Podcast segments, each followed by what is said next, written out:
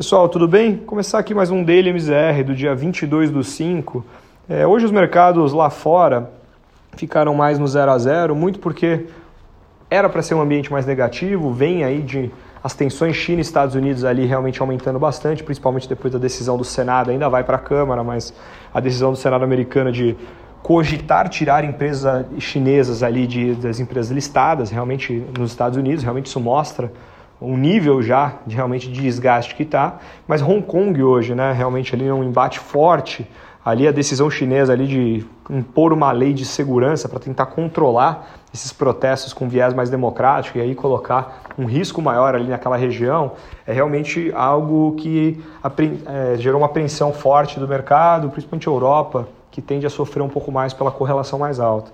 Então o índice europeu ele ficou, acabou ficando, o Eurostox ficou no menos 0,03, então a gente está falando que ele ficou no 0 a 0, porque o mercado também se animou com a notícia da Moderna, que ela com realmente ali, os estudos são preliminares, natural, mas eles são bem positivos.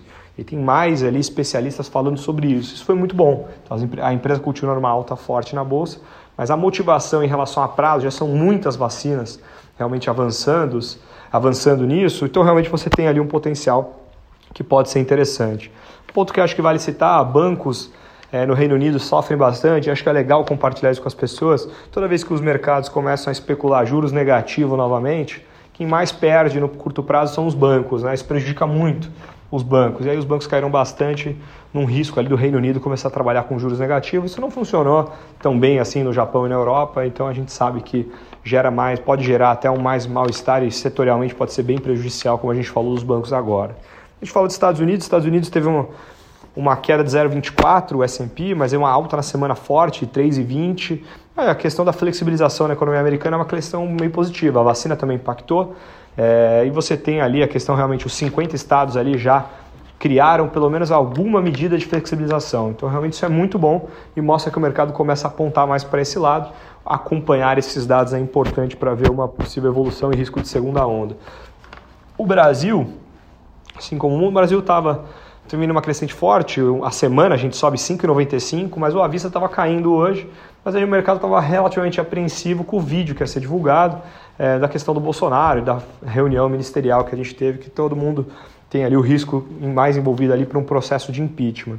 Então o mercado veio ali com uma queda, o dólar estava subindo, juros na parte longa tinham um prêmio maior, e aí você tinha ali é, a Bolsa Brasileira numa queda. Quando o vídeo foi divulgado, foi divulgado no fechamento do Avista e o futuro continuou. O after aqui e o futuro continuou até o final das seis, às seis da tarde.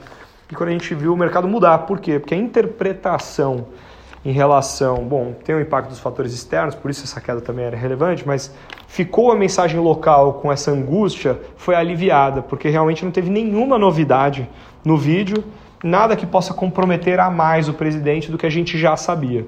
Então, isso, querendo ou não, é um alívio para os mercados, geraria um embate maior e, como já há uma conciliação maior com o Rodrigo Maia, o Centrão e com é, o Congresso em si, começa a ter uma expectativa mais positiva em relação em versus a negativa. E colocando ali até questão, por exemplo, do veto do congelamento da questão da alta de salários de servidores públicos, por exemplo. Então a gente começa a apontar para um ajuste, um Congresso um pouco mais alinhado, a gente sabe que essa relação ela é sensível, mas a relação do vídeo não gerar ali um risco maior de processo de impeachment fez com que o mercado mudasse um pouco isso. Então, no futuro, a bolsa voltou a subir, então ela inverteu a queda para uma alta, então a gente estava subindo ali 1,30 no final, 84 mil pontos é, a gente realmente ali começa a apontar para sair daquela casa 78, 82 mil que a gente estava vivendo ali recentemente. O dólar estava subindo, inverteu. A gente olha pelo futuro também, ele fechou 5,54, uma queda de 0,30.